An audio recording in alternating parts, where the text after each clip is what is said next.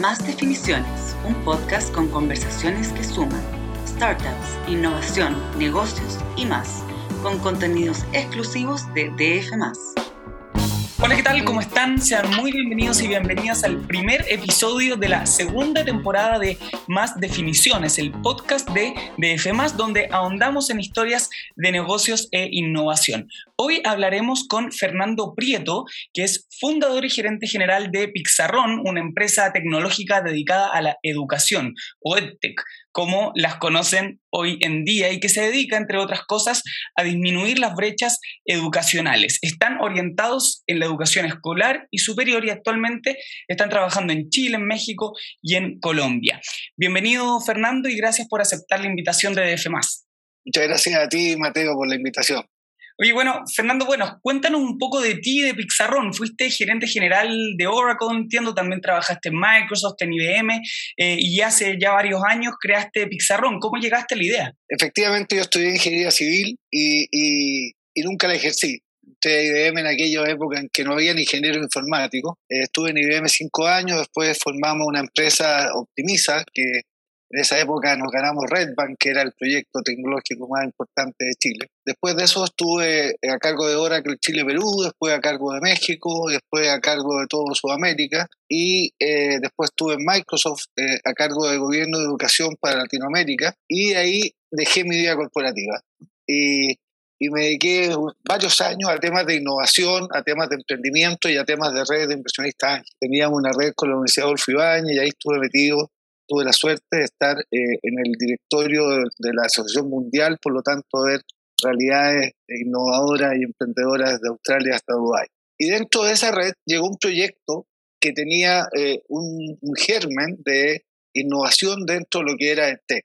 En, esa época no se llamaba así, 2010. Donde, porque, y, la pregunta que, que, que, que, nos, que nos hacíamos era, ¿cómo es posible que un banco sepa lo que ganas, gastas, en qué vas a gastar, y un profesor no sepa eh, en qué, eh, qué saben sus estudiantes. Entonces no es un problema de tecnología, es un problema de proceso. Es un problema que la educación, siempre la tecnología se ha usado principalmente para entregar contenido con tecnologías más modernas, desde un sitio web, mails, eh, hasta videoconferencias, ¿cierto? y se, muy poco se ha hecho en personalizar la educación, como como lo hacen los bancos o los retail con, nosotros.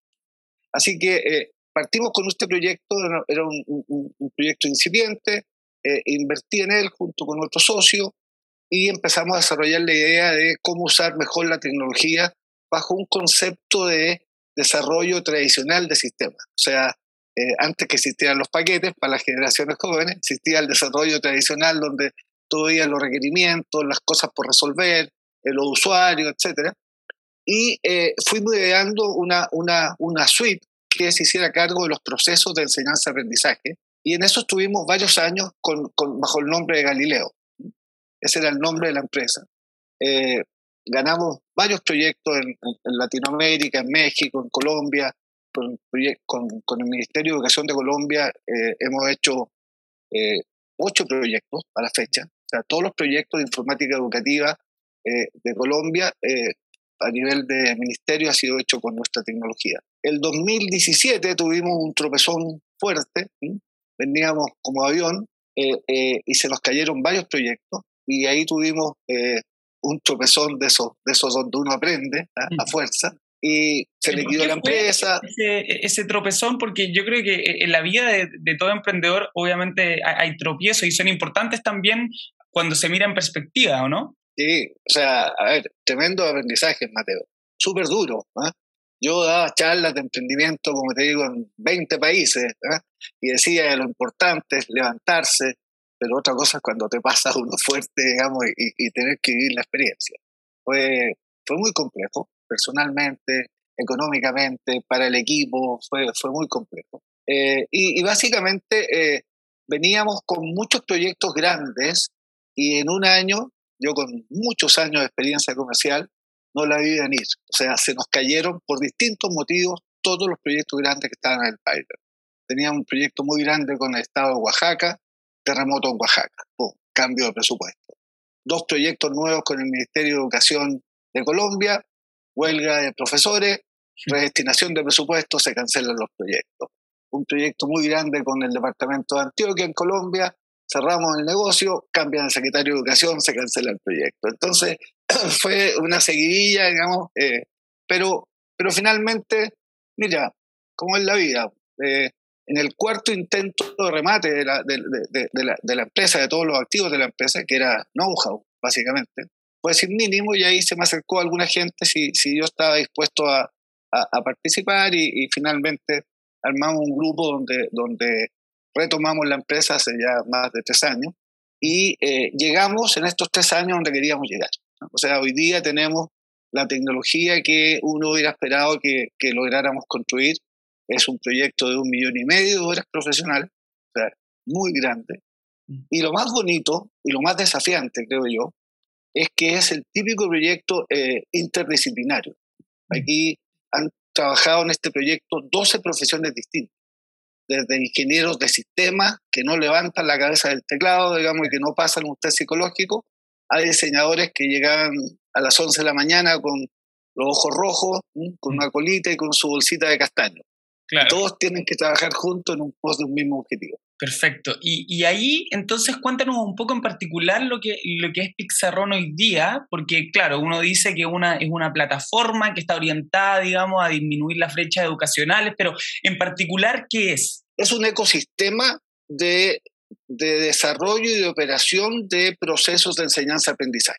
O sea, la pandemia, ¿cierto? Sacó el velo de que las tecnologías no entraban a la educación y finalmente todo el mundo tuvo que, tuvo que entrar. Pero, pero ¿qué, es lo que, ¿qué es lo que pasó? Que si tú no cambias el proceso, finalmente todos los sistemas educativos vivieron lo mismo, todas las comunidades educativas vivieron lo mismo, que colocaron tres, cuatro plataformas distintas eh, bajo un mismo proceso eh, y plataformas eh, imposibles de integrar. Entonces, ¿qué pasó finalmente? El sistema colapsó, o sea, no hubo resultados, sabemos, las comunidades escolares, los profesores, los estudiantes, los papás, todos colapsaron o sea, eh, si tú haces una encuesta hoy día, ¿qué porcentaje de profesores está con licencia médica por estrés? Es, un número significativo. Entonces, hoy día, hoy día, digamos, sigue sucediendo en términos de tecnología educativa. Ahora, y hay mucha tecnología educativa que ve la parte administrativa de un colegio. O sea, eh, la matrícula, la entrega de notas, pero la parte del proceso de aprendizaje es un tema que está poco abordado. Nosotros nos metimos ahí. Entonces, hoy día, para, para darte un ejemplo, eh, tú bien comentabas, Mateo, tenemos cuatro segmentos de mercado en los que estamos. Tenemos eh, educación escolar. Eh, educación escolar, estamos, efectivamente, tenemos el currículum de México, de Colombia y de Chile. Pruebas de ingreso a la universidad, tenemos el universitario nuevo de Chile, Colombia y los de México, que son dos. Tenemos todo el tema de eh, lo que es nivelación de, de, aprendizaje de estudiante primer año a nivel universitario. Fíjate que el tema de adultos es un tema que está muy dejado de lado. Y, ahí aprovecho de, comentarte un tema, digamos, de, que en este proceso integral tú empiezas a romper paradigmas. Porque todo el mundo, por ejemplo, y, esta frase la habrás escuchado, cambiar la educación toma una generación. Esa frase es muy típica. Y es verdad desde el punto de vista cultural. Lograr los aprendizajes o recuperar el aprendizaje es un tema de dos o tres meses. Y entonces, cuando tú cambias el paradigma, eh, las preguntas son distintas y las soluciones tienen que ser distintas. ¿Qué es lo que nosotros hacemos para romper ese paradigma? Un estudiante eh, en, su, en su app, o sea, el teléfono, está todo en la nube, toma segundo medio, con todas sus materias. Y lo primero que hace, cada curso tiene dos cursos. Tiene un curso de nivelación de aprendizajes previos, de requisitos del currículum. Entonces eso se hace un diagnóstico y el diagnóstico te genera un curso personalizado de nivelación con todos sus remediales, y después tiene el currículum del año. El currículum del año es una traducción curricular del respectivo país, donde cada objetivo de aprendizaje o, aprendizaje esperado, como se llame, se traduce en uno, dos o tres temas Pixarron. ¿Y qué es un tema Pixarron? Es una cápsula que tiene los tres momentos de la clase, los contenidos, la ejercitación y la evaluación. Entonces, finalmente, tú logras que un estudiante avance a su ritmo, en su estilo, eh, y por lo tanto logras que eh, en general cubra el currículum en la mitad del tiempo que está destinado para eso. Eh, Fernando, y bueno, tú mencionaste que, eh, están actualmente en, México, en Colombia y, obviamente en Chile. Em, y ¿Tienen pensado también eh, expandir el negocio a otras partes? ¿Está en la hoja de ruta de Pixarrón? Me imagino que debe ser un proceso difícil porque se tienen que también coordinar con los respectivos ministerios de educación de cada país. ¿Han pensado en eso, en expandir el negocio? Sí, por supuesto. nosotros no montamos una cosa rígida, adecuada, sino que armamos, te contaba esto, un ecosistema para desarrollar y manejar el proceso de punta a punta. Entonces, eh, por ejemplo, son siete subsistemas que están totalmente interrelacionados. Tenemos todo lo que es eh, tecnología, o sea, en la nube, escalabilidad, app, tenemos todo lo que es armado de cursos, perfilamiento, procesos, algoritmos, prerequisitos, tenemos todo lo que es eh, una, una, una editorial digital, desarrollo de contenidos con todos sus sistemas de apoyo, o sea, nosotros generamos el contenido en Word y los sistemas lo sacan en HTML5 directamente, digamos, para publicarlo en, la app. O sea, todo eso está optimizado. Tenemos todo el tema de analítica, informe en tiempo real. Tenemos una comunidad de aprendizaje muy potente. Tenemos videoconferencia y tenemos una tienda para tanto para vender eh, B2C como para, para poder hacer deployment de la solución. Entonces, cuando, por ejemplo, no tenemos el currículum de Perú, pero ya vimos todo lo que cubre el currículum de Perú. Adaptar y desarrollar los deltas y configurar el currículum de Perú es un trabajo de no más de dos meses. Entonces, es muy fácil para nosotros poder adaptar, digamos, los currículums. ¿Cuál es el problema que tenemos? Yo te diría que el desafío, Mateo, eh, eh, empresarial que tenemos, emprendimiento en esto, es que estamos en cuatro segmentos distintos. De alguna manera uno tiene que focalizar dónde, dónde, dónde nos metemos. Claro. Eh, y ahí, ahí nos topamos con la dura realidad. ¿Y, cuál es la dura realidad? Yo tengo, yo tengo una opinión, bueno, yo llevo muchos años en esto de, conozco muy bien Latinoamérica eh, y conozco muy bien el tema de cómo está el estado de la educación en los distintos países. Yo te diría que la educación escolar le va a costar mucho cambiar su modelo de operación, mucho. Este modelo tradicional del profesor en la tarima dictando el mismo mensaje para todos, eh, que se llevó a la tecnología, vía videoconferencia, ¿cierto? Eh, a llegar a un sistema personalizado y de autoaprendizaje, que es lo que nosotros tenemos, eh, va a costar mucho, mucho. Y ahí, factor número uno, la industria de la educación mueve mucho dinero. O sea, en Chile, el presupuesto público de educación son 15 mil millones de dólares, que representa el 21,5% del presupuesto nacional. O sea, el promedio latinoamericano de inversión en educación está entre el 15 y 16% del presupuesto. En Chile es el 21,5%. O sea, tenemos problemas de pensiones, de salud, y parte de eso es porque hay mucho presupuesto en educación. Por lo tanto, eh, es más maña que fuerza. No se requiere tanto dinero porque se, han creado una serie de instituciones, pero si tú ves CIMSE o ves PISA, eh, en los últimos 15 años se ha aumentado el presupuesto de educación anual en 11.500 millones de dólares por año. O sea, al año, hace, de hace 15 años, y claramente se requerían más recursos, pero no sé si todo eso es para un país como el nuestro. Entonces, primero hay un ecosistema muy grande, un mercado muy grande donde hay mucha gente involucrada que no quiere que se cambie. Eh, segundo, están los dueños de las instituciones. Eh, hoy día, las universidades eh, siguen construyendo edificios, algunas, cuando la cosa va para otro lado, claramente. ¿ah? ¿Y, por qué? Y ahí el, freno va a ser la desmonetización de los colegios y de las instituciones, porque hay una tremenda infraestructura, digamos, y, equipos que mantener. Mm.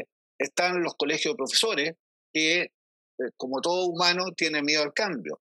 Entonces, al final, eh, si tú te das cuenta que haya un cambio de, de, paradigma en la educación, va a costar. Y como, como bien dice Juan Ra, buen amigo mío, eh, la innovación disruptiva ocurre de dos maneras, o por normativa o por nuevos actores que irrumpen en el mercado. Entonces, por ejemplo, cosas las que estamos haciendo, tenemos colegios virtuales, semipresenciales donde todos los aprendizajes ocurren en plataforma. Claro, hablemos de eh, eso, Fernando, porque, porque claro, ustedes empezaron un piloto con la Municipalidad de Las Condes, ¿no es cierto? Donde empezaron con un, modelo de un colegio semipresencial. ¿De qué se trata también ese, ese proyecto? Mira, básicamente, eh, esta fue una conversación que tuvimos con Las Condes cuando, no sé si te acuerdas, el año pasado abrieron un nuevo colegio y de mil matrículas llegaron seis mil postulantes. Entonces eh, le propusimos a las Condes que por qué no hacíamos un colegio semipresencial o virtual, como se llama, donde en realidad otro paradigma que se rompe es que la socialización y los aprendizajes ocurren en el mismo lugar. Eso es verdad en el colegio tradicional, pero eso eh, no tiene por qué ser así. Entonces, eh, partimos de este proyecto y la verdad que ese proyecto ha sido un éxito de, completo, porque, porque partir desde cero bajo un nuevo paradigma es muy fácil. Tenemos, eh, han pasado dos millones de estudiantes por la plataforma, así que tenemos mucho, mucho, mucho carrete en esto. por lo tanto, fue afinar el modelo pedagógico y de operación del proyecto, pero no hubo ninguna resistencia que quebrar, y eso desgasta mucho. Siguiendo, Fernando, em, ¿cuáles son sus próximos planes? Porque claro, e, en, esta misma línea, ¿tienen pensado en expandir su modelo de quizá eh, escuela semipresencial o escuela virtual a otras municipalidades, a otros países? Cuéntame un poco también lo que están viendo para el futuro. Este, este es, un, eh, es un moving target, eh, Mateo, ¿ah? porque esto está cambiando, está cambiando violentamente. Este año estamos en conversaciones avanzadas con tres instituciones de educación superior para hacer un joint venture, 50-50, para academias para adultos que puedan obtener su licencia de enseñanza media. Cuando hablamos de adultos, eh, hay 5 millones de adultos en Chile que no tienen licencia de enseñanza media, que están fuera del circuito del conocimiento, eh, de los cuales 3 son candidatos para tener, y, y, la, y, la, cosa tradicional atiende solo al 2% de esa población, o sea, los, esquemas tradicionales. Nosotros lo que, lo que estamos haciendo eh, que llevamos todo el, currículum de adulto al celular. Entonces, estamos armando con estas instituciones donde eh, nuestra plataforma logra que ellos hagan la licencia de enseñanza media, pero además los adultos tengan eh, cursos de educación superior diplomados para que después tengan un fast track de ingresar a, mejorar sus conocimientos. Ese es un tema que estamos desarrollando. Joint Venture, con, hicimos un joint venture muy interesante con, con una universidad muy prestigiosa en Colombia para armar un preuniversitario a nivel nacional con nuestra app.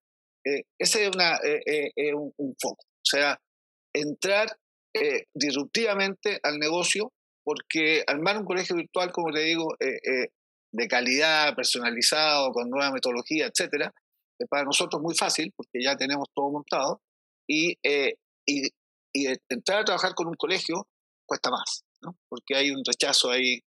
lo segundo eh, que estamos viendo es montar un colegio a nivel latinoamericano. Ya estamos bastante avanzados en ese proyecto. Eh, y bajo un paradigma distinto, Mateo, porque al final uno no puede, o sea, estamos entendiendo, estamos tratando de solucionar la, eh, los desafíos de la educación con un paradigma ochentero, como si el mundo fuera igual. Y en realidad, si tú te paras en la realidad actual y miras, es absurdo que un papá que tiene un estudiante de 6 años, eh, tiene por delante 18 años, digamos, de formación de su hijo, eh, para que egrese una carrera que probablemente va a quedar obsoleta. O sea, entonces el modelo educativo tiene que cambiar. Eh, no, es sostenible lo que está pasando frente a los tremendos cambios que ocurren. Entonces, ¿qué estamos, nuestro modelo, qué es lo que tiene considerado? La cobertura de currículum en general en Latinoamérica es del 50% de lo que debe ser en el año la, eh, la, efectividad de nuestra metodología frente a las metodologías tradicionales es 1 a 4, la eficiencia. O sea, lo que tú te demoras 3 o 4 clases lectivas en aprender, en nuestra plataforma en autoaprendizaje, porque tienes todo ahí, eh, te demoras 35 o 40 minutos. Entonces, ¿qué tenemos? La mitad del tiempo es para los currículums oficiales, bien nivelado, etcétera, con métrica en tiempo real, eh, y la otra mitad del tiempo eh, es para inglés, programación. O sea, el objetivo es sacar jóvenes que egresen de enseñanza media en Chile o de bachillerato en, Colombia o México eh, a los 18 años con su formación completa, con inglés certificado internacionalmente y programando, ganando 3, 4 mil dólares mensuales eh, a los 18 años. Eso hoy día es posible, y ese, es el proyecto que tenemos hoy día, digamos, eh, en desarrollo. Eh, un tercer proyecto que, que, también es muy atractivo por el impacto social que tiene es subir a los adultos a sacar su bachillerato. Con tecnologías como esta y con metodologías como esta es muy, muy eficiente y muy atractivo para todo el mundo, digamos, mm. para la sociedad, para las personas involucradas, porque un adulto que sabe que no sabe, se automargina la sociedad. Si tú eres un alfabeto, analfabeto funcional, por lo tanto el impacto en, en, en, paz, en paz social, el impacto en promoción humana, el impacto en inclusión, es muy potente. Eh, y desde el punto de vista geográfico, yo te diría que eh, por ahora estamos en estos tres mercados.